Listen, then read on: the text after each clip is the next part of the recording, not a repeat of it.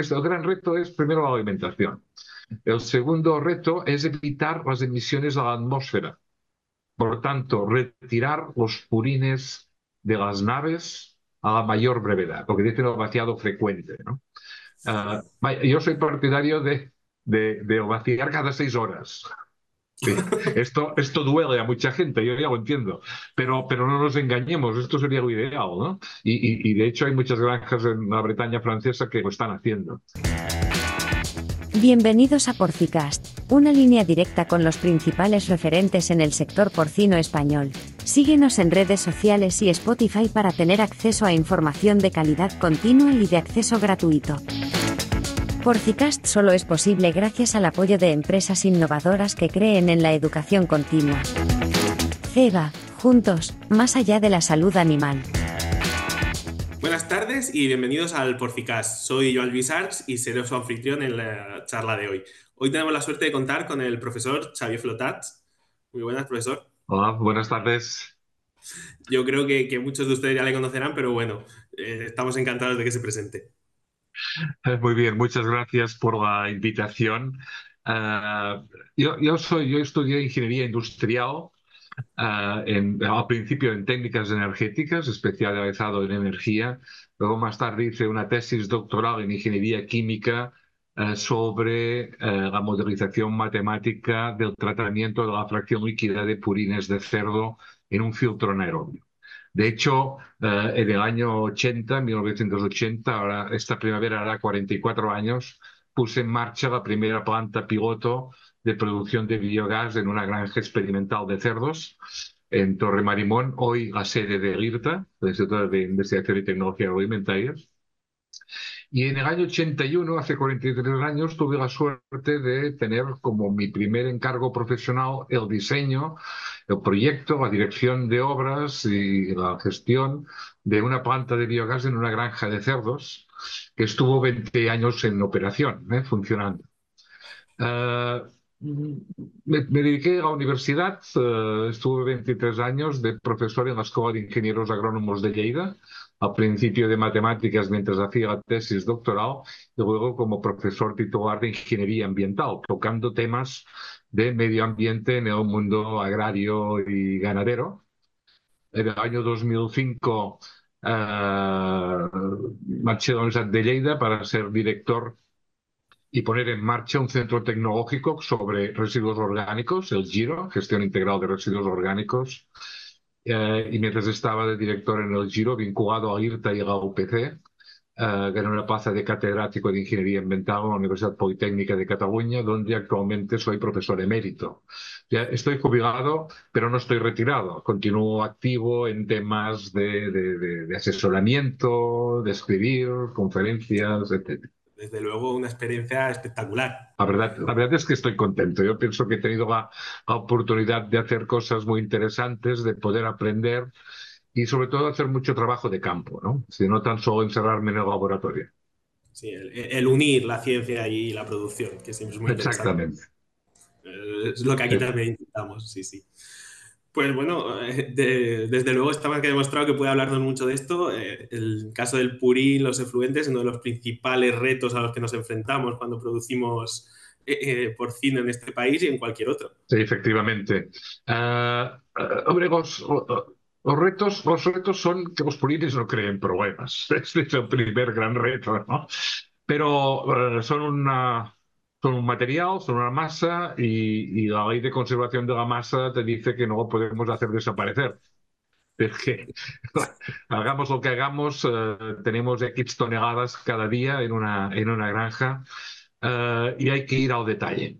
El detalle es que, es que de manera ancestral las ediciones ganaderas han servido desde siempre como fertilizantes.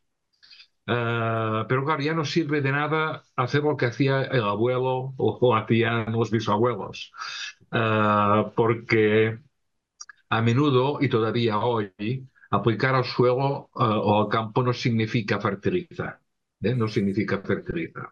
A veces significa deshacernos de algo contaminando. A bien, ¿qué es lo que realmente contamina? ¿Qué es lo que nos crea más problemas? Nos creaban problemas los metales pesados hasta que hemos ido reduciendo el cobre y el zinc. eh, y nos continúa creando problemas el nitrógeno, el nitrógeno. Primero, porque a menudo estamos produciendo en los purines más nitrógeno que aquel que pueden absorber fósforo. En zonas, en la zona mediterránea, donde el suelo es es alcalino, el fósforo es una preocupación relativa porque queda, queda inmovilizado en el suelo en forma de sales. Pero en la zona atlántica, donde los suelos son ácidos, eh, este fósforo se moviliza, es soluble y va hacia las aguas superficiales ¿eh? puede contaminar las aguas. Esto puede ser el nitrógeno. esto desde el punto de vista de uso agrícola. Pero es que además, durante la producción en las granjas, tenemos emisiones de este amoníaco, este nitrógeno a la atmósfera. Por tanto, estamos contaminando la atmósfera. Y este amoníaco tiene un efecto indirecto en la producción de óxido nitroso, que tiene efecto invernadero. Por tanto, hemos de evitar la volatilización del amoníaco. ¿eh? Otro reto importante.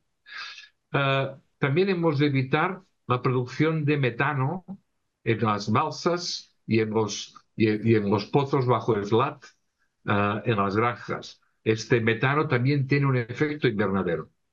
Por tanto, también está contaminando. Y también estamos emitiendo en, la granja compuestos orgánicos volátiles que resultan de la descomposición de los purines. Bien, si vamos por partes, si vamos por partes, eh, cómo abordar estos problemas que, he intentado, digamos, clasificar, eh, digamos, el, el primero nitrógeno, ya sea que no se, se, nos convierte en los fuegos nitratos y contaminan las aguas, o estamos emitiendo amoníaco a la atmósfera. El primero que hay que hacer es entrar en el tema de nutricional. O sea, hacer que las dietas sean más digestibles y que, por tanto, este nitrógeno de las proteínas y de los aminoácidos vayan a producir carne y no a los purines. Que además económicamente es, para lo que lo queremos, eso desde luego. Exactamente. por tanto, con todo, el tema de, con, todo el tema, por ejemplo, de la nutrición por fases, de la mejor adaptación de niveles de proteína, de, las proteínas ideales, desde ahí en el sector, a nivel nutricional, intentamos hacerlo y, mejorar esa eficiencia. Pues eh, eh, digamos que esta sería la prioridad uno. Ah, eh, si el objetivo es tener menos nitrógeno en los purines, pues lo que hay que hacer es aumentar la eficiencia de la alimentación. Uh, ya sea lo que has dicho de las fases, uh, uh, hacer dietas más digestibles, etc. Y además el tema del fósforo, ya hace algunos años ya que con las fitasas ha quedado bastante solucionado y realmente en los purines en los últimos, digamos, 10 años se ha notado mucho la reducción de la concentración de, de, de fósforo. digamos que en, en el, segundo, el, el gran reto es primero la alimentación. El segundo reto es evitar las emisiones a la atmósfera. Por tanto, retirar los purines de las naves a la mayor brevedad, porque tiene un vaciado frecuente. Ah, yo soy partidario de, de, vaciar cada seis horas. Esto, esto duele a mucha gente, yo ya lo entiendo, pero, pero no nos engañemos, esto sería lo ideal, ¿no? Y, y, de hecho hay muchas granjas en la Bretaña francesa que lo están haciendo. Ah, y se puede hacer pero esto significa cambiar el diseño de nuestras granjas. ¿Y esto qué hace? Hombre, pues que cuando emitimos metano o, amoníaco a la atmósfera dentro de la nave, como la temperatura es más alta que el exterior, las velocidades de reacción y de transformación de los parrines también son más altas. Por tanto, sale más a cuenta enviar a una base exterior, porque la temperatura siempre será más baja, a no ser que estemos en Córdoba a 40 grados. ¿eh? en mi zona aquí en Murcia hay algunos meses que casi se está más fresquito dentro. Claro, claro, esto claro, es un caso, es un caso particular. Digamos, siempre intentar que la temperatura sea más baja posible, ¿no? Que, que si se está más caliente dentro que fuera, envíe los purines fuera. Uh, y luego cubrir las balsas, ¿eh? cubrir las balsas, con lo cual cubrir las balsas significa de entrada que las emisiones de amoníaco uh, las hemos bajado. Uh, y, y, segundo, si aparte de cubrir podemos recuperar el metano, tenemos una fuente de, tenemos una fuente de energía. Uh, en la limitación se está trabajando mucho. En el tema de reducir las emisiones se trabaja, pero yo pienso que todavía falta mucho y el gran limitante es el tema de tener los purines dentro de la nave un mes, dos meses, tres meses, esto. Eh, y aparte de que tiene beneficios sanitarios, ¿no? Poder sacar los purines. Eh, y del tercer reto, el tema de las aguas, lo que hay que hacer es aprender a fertilizar. Fertilizar, no aplicar al campo, sino fertilizar con purines. Pues sí, iba- no sé si era una pregunta, pero iba a comentar los beneficios económicos y ambientales. Si- si- eh, los beneficios económicos, el primero eh, es el sanitario, ¿no? Que, que- que si evitamos emisiones de los purines dentro de la nave, tendremos menos problemas respiratorios. Habrá un ambiente mucho más limpio y está ya demostrado, medido, que retirar los purines a la mayor brevedad, y no digo cada semana o cada mes, es que cada día, eh, reduce mortalidad y eh, mejora todos los índices productivos. Esto es un primer beneficio económico. El segundo, el hecho de no emitir amoníaco significa que los purines van a tener más nitrógeno amoniacal. Por tanto, eh, dices, "Uy, problema de contaminación de las aguas, sí, pero tiene un valor fertilizante. Si aprendemos a fertilizar bien, tenemos un producto con un valor fertilizante elevado.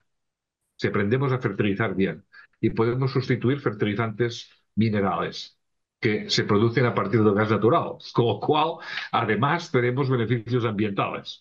Es decir, que aprender a fertilizar eh, eh, esto, esto eh, hay gente que se molesta cuando digo, no, yo, yo fertilizo mis campos. Y bueno, tú lo sabes bien si fertilizas. ¿eh? ¿Cuál es la eficiencia de la fertilización? ¿Cuánto nitrógeno estás perdiendo? Es decir, que eh, los, los eco- económicos y ambientales van ligados. Decir, a veces hablamos de costes ambientales, claro. Eh, esto todo significa un cierto grado de inversión, dedicación, etcétera, ¿no? Esto es un coste, pero, pero hay que medir también los beneficios ambientales, los ingresos ambientales. Es una inversión también en ese aspecto. O sea, intentamos mejorar a nivel ambiental con ese coste. Sí, sí, sí, claro, es, es- es un coste, pero es un beneficio también. Tienes un beneficio. ¿Y qué, qué técnicas o qué, qué nuevas tecnologías, qué, qué podemos hacer tanto para esas emisiones como para aprender a fertilizar? Porque yo reconozco que en ese campo, como veterinario que soy, yo las plantas, la que toco se muere, entonces no, no- no tengo mucha experiencia al respecto. ¿Qué podemos hacer Sí. para mejorar esa parte? Sí, mira, eh, digamos, a técnicas, mira, todas las técnicas mejoran eh, conforme más jóvenes son los purines que, eh, que, tratamos. ¿eh? La juventud de los purines. Hablamos de unos purines envejecidos, aquellos que llegan a una planta de tratamiento después de tres meses almacenados bajo SLAR. ¿eh? Estos son purines envejecidos. Han emitido metano, por tanto, no tienen potencial energético si quisiéramos hacer energía. Han emitido amoníaco, eh, se han mineralizado, eh, huelen, huelen peor. eh, huelen- de manera que, digamos, lo primero es, es- es buscar la, la- la manera, la, la primera técnica es, es que a aquello que tengamos que hacer con los purines lleguen cuanto más jóvenes mejor, cuanto más frescos mejor. Cuanto antes, sí. Cuanto antes mejor. O sea, evitar que antes haya emisiones de amoníaco y de metano a, a la atmósfera, porque también significa emisiones de malos olores. ¿eh? Es decir, que, que no tan solo es amoníaco, sino estos compuestos orgánicos volátiles que resultan de la descomposición de, de- de, por ejemplo, algunos aminoácidos como escatol, ¿no? Es decir, que son olores muy típicos de, de granja ah, y, y- y que a ver, llegan a ser, llegan a ser molestos. Para mejorar la fertilización, ah, una primera técnica que sería el sistema de tratamiento, digamos, más, no diré más simple, pero que sí que es la primera fase que abre las puertas a muchos otros, es la separación de fases, la separación de sólido líquido. ¿eh? Eh, ya sea con un, un- un filtro prensa o una centrífuga, es algo mucho más caro y tan solo sería interesante para grandes instalaciones, pero filtros prensa o tamices estáticos. ¿Y, y esto por qué? Porque, mira, la fracción sólida podemos eh, aplicarla a, a la distancia, a, a grandes distancias, porque lo que cuesta, lo que cuesta es transportar eh, líquido, material líquido. Por tanto, eh, llévate, llévate tanto, tanto nitrógeno como sea posible en la fracción sólida. Con lo cual, esto es apilable, puedes ir a una planta de compostaje o dejarlo madurar. Eh, y esto lo podrás aplicar en horticultura. Ahora nadie se, se, imagina aplicar purines para, para, para las lechugas, ¿no? O los tomates. Eh, pero pero una fracción sólida que sea madura, compostada, eh, sí que puede ser útil. Y hasta puede ser útil para vender a empresas de jardinería. Luego nos queda la fracción líquida. Si la fracción líquida está bien filtrada, podemos aplicar por fertirrigación. Podemos aplicar en sistemas gota a gota, podemos aplicar en frutales y podemos dosificar, podemos dosificar cuando la planta necesita ser fertilizada. Las plantas o los cultivos no necesitan ser fertilizados cada día del año. Hay unas épocas determinadas del año. Eh, y poder dosificar cuando la planta lo necesite, que es cuando está creciendo, esto lo puedes hacer con las fracciones líquidas filtradas. ¿Eh? y además mezclar con agua de riego, etcétera. Es decir, esto te da, te da posibilidades de realmente de aprovechar eh, esta, fracción, esta fracción líquida. Claro, he introducido el tema de que no se puede fertilizar cada día del año. Hay una herramienta básica para poder equilibrar la producción casi continua de purines a las demandas estacionales de los cultivos, que es la balsa, el estercolero. Durante muchos años he dado clases de, a ingenieros y cuando, cuando les digo que la herramienta básica de control de todo es, es, la, es, el, es la balsa y que esta balsa ha de estar dimensionada correctamente, uh, caray, esto de, dedicar una asignatura de una, una, asignatura de ingeniería al estercolero parece una cosa extraña, ¿no? Pero, pero no es así, porque claro, la normativa española nos dice, ahora no sé recordar, dice que el tiempo mínimo de almacén es de tres meses. O tres meses y medio, es ese orden de magnitud. Pero es que, por ejemplo, la normativa en Dinamarca dice el tiempo mínimo de almacenes de nueve meses. Y el Código de Buenas Prácticas Agrarias de algunas comunidades autónomas te dicen para un cultivo determinado el tiempo mínimo ha de ser de cinco meses. Bien, si uno, uno tiene una balsa de almacén de tres meses o cuatro meses, ya cumple la ley, no se va a preocupar. Pero, pero si resulta que los cultivos que tienen la zona no, pueden, no, no, puedes fertilizarlos cuatro, cada, cada cuatro meses, sino que necesitaría hacerlo cada cinco o seis meses. Entonces están aplicando los purines cuando no hacen falta. Y por tanto, aquel nitrógeno y aquel fósforo no lo están utilizando las plantas, lo estamos perdiendo y estamos contaminando. A esto me refería cuando decía hay que aprender a fertilizar con purín. Hay que hacerlo cuando toca. Y la herramienta básica para hacerlo es tener una buena balsa con la capacidad de almacén necesaria. Es aquí, aquí serían, serían las primeras técnicas, tener esto claro. A partir de aquí pueden aparecer un problema uh, y es de que los cultivos de la zona no sean suficientes para poder absorber todo el nitrógeno y todo el fósforo que proviene de los purines de la zona. Y en este caso estamos en una situación de excedentes. En una situación de excedentes, uh, lo que hay que hacer es producir productos que puedan exportarse fuera de la zona. O sea, que puedas, que, te permiten como mínimo pagar el transporte a 200 o 500 kilómetros, ¿no? Hacer productos. Claro, esto, esto puede ser algo muy caro e inabordable para una granja individual, por grande que sea. Y en este caso, cuando estamos en zonas de excedentes, ya no digo que una granja tenga excedentes, porque si una granja tiene un excedente de, porque su cultivo, su, su, su, zona, su, parcela agraria no, no, no, no, es suficiente para todo el nitrógeno y fósforo, puede ponerse de acuerdo con un vecino. ¿eh? y, Hablamos de zonas, pues bueno, en, el país está bastante bueno, localizado. Murcia, es una zona clarísima. Murcia, Lleida, ciertas zonas de Aragón. Exactamente. Estamos hablando de excedente estructural. el problema es de la zona, es decir, el problema es de todo el mundo. Y en esta situación, para mí, la solución son los proyectos colectivos. El que todos los ganaderos se pongan de acuerdo en una instalación colectiva para producir productos exportables a partir de purines.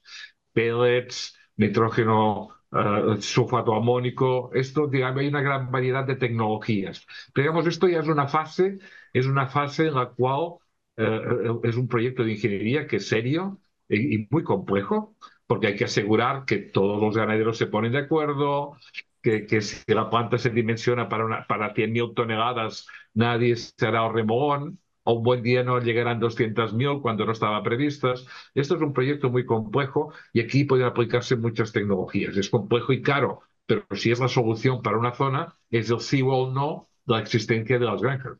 Por tanto... Hay en zonas que, no, va a ser necesario, o sea, por, la densidad ganadera que tienen. Exactamente. Decir, zonas de alta densidad ganadera, proyectos colectivos. esto para mí es la solución. CEBA es una compañía global de salud animal. Nuestra misión es proporcionar soluciones de salud innovadoras, garantizando el más alto nivel de cuidado y bienestar. Estamos comprometidos con preservar el delicado equilibrio entre los animales, los humanos y el medio ambiente, contribuyendo positivamente al futuro de nuestro planeta lo que estoy viendo es que al final es, estamos volviendo a la nutrición, la nutrición del cerdo para mejorar por ahí, y luego la nutrición de las plantas, o sea, aprovechar ah, eso que tenemos en la nutrición vegetal. Efectivamente, es que es, que es así, de la misma manera que con los años se va aprendiendo, vosotros los nutricionistas, ¿no? cada vez lo hacéis mejor, eh, pues en el tema de la fertilización eh, ocurre, lo, ocurre lo mismo, es decir, que hay que, que hay que, hay que ir a la agricultura de precisión, ¿no? No regar los campos a cualquier momento del año, sino a, aditivar los nutrientes, el nitrógeno, el fósforo y el potasio que necesita la planta cuando la necesita, es decir, en el momento adecuado del año. ¿no? Esto está muy claro. Todo esto que estoy diciendo, conforme yo controlo los procesos de fermentación y dejo de emitir olores, yo controlo el nitrógeno y dejo de emitir amoníaco, de una manera indirecta estoy reduciendo los malos olores. ¿eh? Y, por tanto estoy reduciendo los riesgos de, riesgos de contaminación de aguas y de atmósfera. Por supuesto, y las molestias, que al final los, olores, bueno, los que estamos en el sector estamos más acostumbrados, pero siempre, siempre alrededor a la gente que no está tan acostumbrada le suele molestar más. Sí, yo, eh, yo he de decir que, que, que, en una visita a Francia o a Bretaña, donde fui a visitar eh, granjas que tenían el sistema TRAC.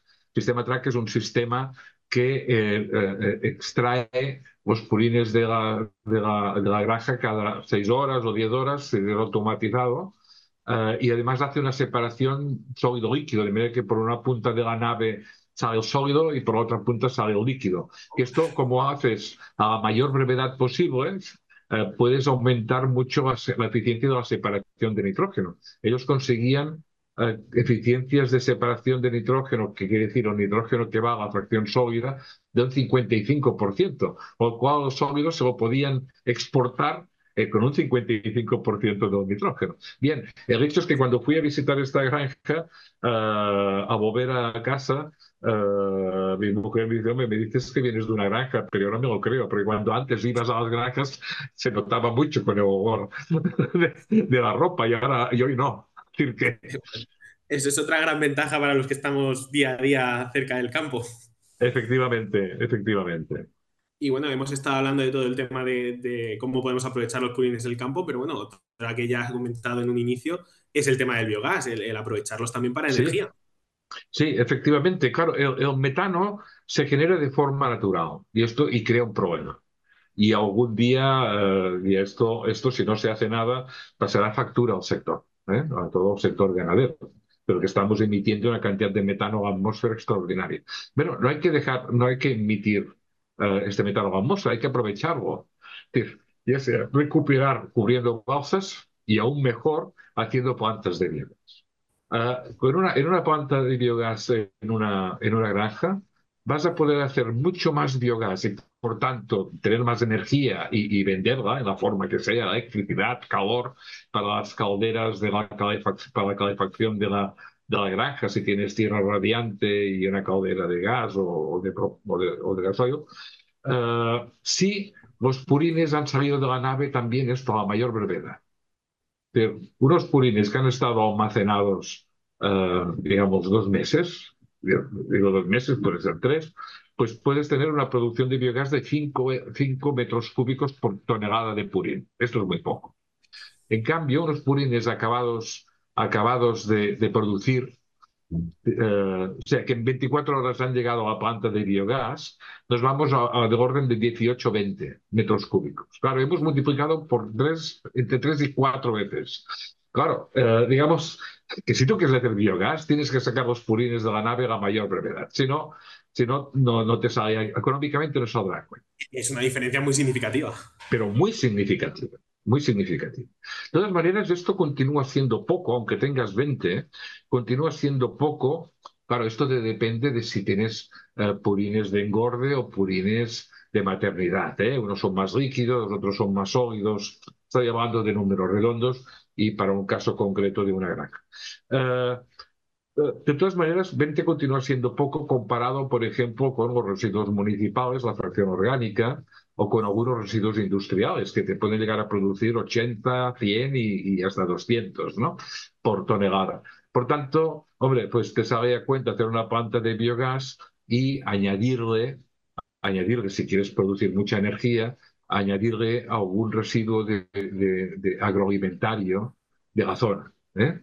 Eh, tiene, tiene ventajas de una planta de biogás y una es la reducción de malos olores.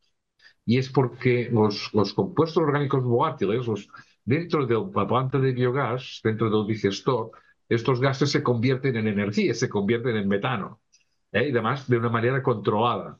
Y además el refuente, el digestato o digerido, eh, al estar más mineralizado, tener un tamaño de partícula más pequeño, eh, tiene propiedades, mejores propiedades como fertilizante, ¿eh? de manera que tiene muchas ventajas. Tiene su coste y has de hacer un balance de energía y un balance económico. En una planta colectiva, donde vas a necesitar energía para mover motores eh, y, todo lo que necesites, es obligatorio hacer biogás.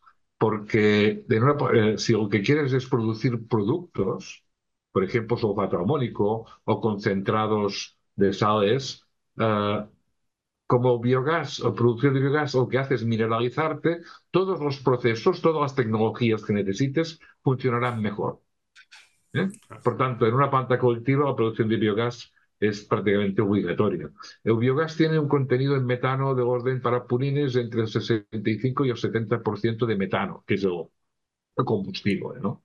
Y, esto significa que, un metro cúbico de gas, y antes he dado un número, que puede ser entre 5 y 20 para purines, uh, uh, pues imagínate 20, ¿eh? imagínate que sea 20. Uh, con, un, con un 70% de, de metano, esto quiere decir 14, 14 metros cúbicos de metano. Y esto es equivalente a 14 metros cúbicos de gas natural o de orden de 14 litros de gasoil. 14 litros de gasoil por cada metro cúbico, cada tonelada de purín. Pues puede ser muy poco, pero, pero una granja, por ejemplo, de maternidad eh, puede llegar a cubrir la demanda de energía térmica de calefacción. Es que el coste de las energías y la evolución del coste de las energías es un tema a valorar. O sea, aunque sea una inversión importante la planta de biogás, y a día de hoy a lo mejor todavía haya que hacer números más finos, pero es que la tendencia de la energía estos últimos años es interesante. Pues uh, sí, de hecho existe alguna granja que es autónoma energéticamente, uh, uh, donde la electricidad y la calefacción la hace con los purines. de hecho, hace los purines y, dedica 12 hectáreas de, del terreno que tiene la granja a producir maíz, eh, como cultivo energético, son 12 hectáreas, que es lo que le permite que la poca cantidad, relativa poca cantidad de gas que hacen los purines, acabe de complementar para poder ser eh, eh, energéticamente autónomo. Se ha desconectado de la línea eléctrica y se hace la electricidad y se hace la calefacción. Es que esto, y esto, digamos que, que, que, que, es amortizable, si se hace bien, bien, pero esto significa también modificar la granja sobre todo para que los purines no se estén tres meses antes de hacer biogás, porque lo habremos perdido y habremos contaminado. Y además habremos emitido amoníaco a la atmósfera, que todo va ligado. Sí, no, también con el, con el tema de la sostenibilidad, que es otro tema en el sector que está muy en boga. Sí, bueno, es que es, que es obligatorio. Mira, a mí, me, eh, digamos, realmente estamos haciendo los deberes. La verdad es que yo, después de 44 años tocando purines, uh, diría que hemos, no hemos avanzado todo lo que deberíamos. ¿eh? Hay, hay muchos ganaderos que son remogones. En este sentido, aquí son muy importantes las empresas integradoras. Uh, porque, porque al fin y al cabo el ganadero, si está integrado, no tiene la visión del negocio. Es, eh, digamos, le cuesta poder hacer inversiones a no ser que llegue a un acuerdo con aquel que es el propietario de los animales, que es el que ve el sector desde toda la perspectiva, ¿no? Eh, y, en este sentido, pues eh, si un ganadero no está obligado por ley para hacer algo, intentar hacer nada, ¿no? De que, que tener eh, y, no habría que esperar a que la ley obligue a algo. Por ejemplo, en el tema del amoníaco, y hace como 20 años que sabemos que en España las emisiones de amoníaco del sector ganadero ya estaban por encima de los, de los, de los eh, eh, de los límites que, que, nos está, que, se estaban anunciados que pondría la Unión Europea. Por tanto, esto de cubrir balsas, el retirar frecuentemente los purines de las naves, es algo que deberíamos haber acometido esto como mínimo hace 10 o 15 años, como mínimo. Y cambio, hasta hace pocos años no ha empezado a salir normativa ¿no? sobre el tema. Decir, que, que, que el legislador siempre se encuentra con la presión de aquello que deberíamos hacer y, uh, y, aquello que el sector tiene ganas o puede hacer económicamente, ¿no? Es decir, que, hay que avanzar a, a, la misma, a la misma línea. Bien, en definitiva, que, que, hay que hacer las cosas que, que están bien hacerlas, no, no, hemos de esperar a que nos a que una ley nos imponga algo, ¿no? Sí, yo, yo creo que en eso tienes toda la razón, que que bueno, como conclusiones podemos ir viendo eso, que, que, tenemos que avanzar, que no, no, esperarnos tanto. Y a mí la verdad que igual es porque tiro hacia lo mío, pero me, me ha sorprendido mucho la, la conexión nutricional entre los propios animales, la nutrición vegetal y cómo realmente, para mí no tengo ni idea de agricultura, cómo es importante el hacer bien esos tiempos y el hacer bien todos esos, esos pasos para aprovechar lo máximo posible el, el desecho del porcino, es decir, lo que nosotros consideramos o puede ser considerar un problema en las granjas y un desecho, darle un valor añadido y una mejora después. Sí, en definitiva yo diría que como conclusión eh, hemos de ir avanzando en todas estas líneas, pero yo pienso que será una gran presión cuando nos llegue el etiquetado ambiental de los productos alimentarios y entre ellos la carne. Eh, con lo cual, eh, si, si el público o los ciudadanos lo que buscan son carnes etiquetadas ambientalmente que nos digan que han reducido emisiones de CO2, emisiones de amoníaco, etcétera, etcétera, pues esto será una gran presión para el sector y vale la pena adelantarse, porque las inversiones eh, tienen su, su tiempo y, y, y no, ¿no? Sí, sí, Muy al bien. final el, el, sector en eso, cuando el consumidor y el cliente pongan las expectativas y el lineal se haga eco de ello y lo pida, va a ser obligatorio seguir esa línea y como bien dice, cuanto antes empecemos, más tendremos recorrido cuando sea necesario. Efectivamente. Pues, pues ha sido un verdadero placer charlar con usted hoy. Así, al, como final, nos gustaría que nos recomendase a alguien que crea usted que puede aportarnos en esto y que pueda disfrutar y, y estar a gusto en una charla con nosotros. Hombre, yo pienso que Rosa Gallar, del Grupo de Saneamiento Porcino de Lleida, uh, que, que, toca tanto temas sanitarios como también el tema de los purines, uh, podría apoyar bastante uh, sobre este tema. ¿no? De manera que yo, yo bueno, no sé, no sé si ella lo aceptaría, pero pienso que es una persona con, con mucha experiencia y, y, y, que sabe explicarse. Creo que, que puede ser una muy buena idea entrevistarla y nos lo anotamos a ver si ella quiere. Muy bien. Pues muchísimas gracias por la charla y por todo lo que hemos aprendido hoy y encantado de estar con usted. Muchas gracias a vosotros, encantado también, me he pasado bien. Muchas gracias, me alegro. Un saludo, hasta luego. Si te gustó este episodio no dejes de compartirlo con otros profesionales, para que más personas puedan acceder a la palabra de los principales referentes en el sector porcino español.